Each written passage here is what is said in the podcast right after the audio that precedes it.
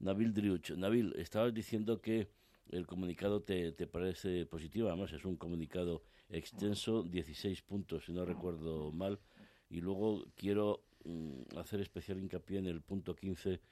que compromete la revisión del Tratado de, de Amistad y Cooperación que data del año 1991, o sea que ya ha llovido. Pero bueno, tu valoración de, de lo ocurrido, Nabil.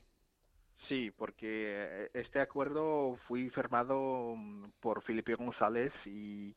y el gobierno marroquí hace más de 31 años, o sea que ya, ya pasaron muchas cosas, mm, muchos eventos mm, en las relaciones hispano-marroquíes, o sea que hoy en día, sobre todo que los dos países se abren hacia esa nueva etapa en sus relaciones, nos hace falta revisar eh, este acuerdo que determina el marco de las relaciones bilaterales. O sea que ya no estamos en los años 90, que hay un montón de temas que ahora compartimos, como la lucha contra el terrorismo, contra la inmigración ilegal. vemos como la cooperación económica y comercial entre Marruecos y España se ha desarrollado a lo largo de, las últimas dos décadas. Ah, o sea que,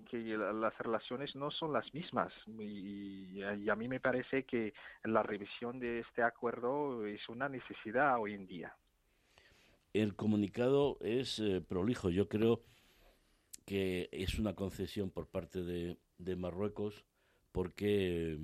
eh, lo que había pasado en la tarde de ayer es que, bueno, hubo una primera valoración por parte del Palacio Real marroquí y después, bueno, estábamos en los medios de comunicación pidiendo a la delegación e-, española que, que bueno, que algo más de concreción y al final después hubo que esperar un poquito y salió este comunicado, ya digo, con con 16 puntos. El primero, España reconoce la importancia de la cuestión del Sáhara, los temas de, interés común, eh, espíritu de confianza, esto es muy importante, recuperar la confianza, la normalización de la circulación de personas y de mercancías, en fin, más detalles de la visita del presidente del gobierno español a Rabat, invitado por Mohamed VI en el aeropuerto, fue recibido por el primer ministro marroquí Aziz Aksnous.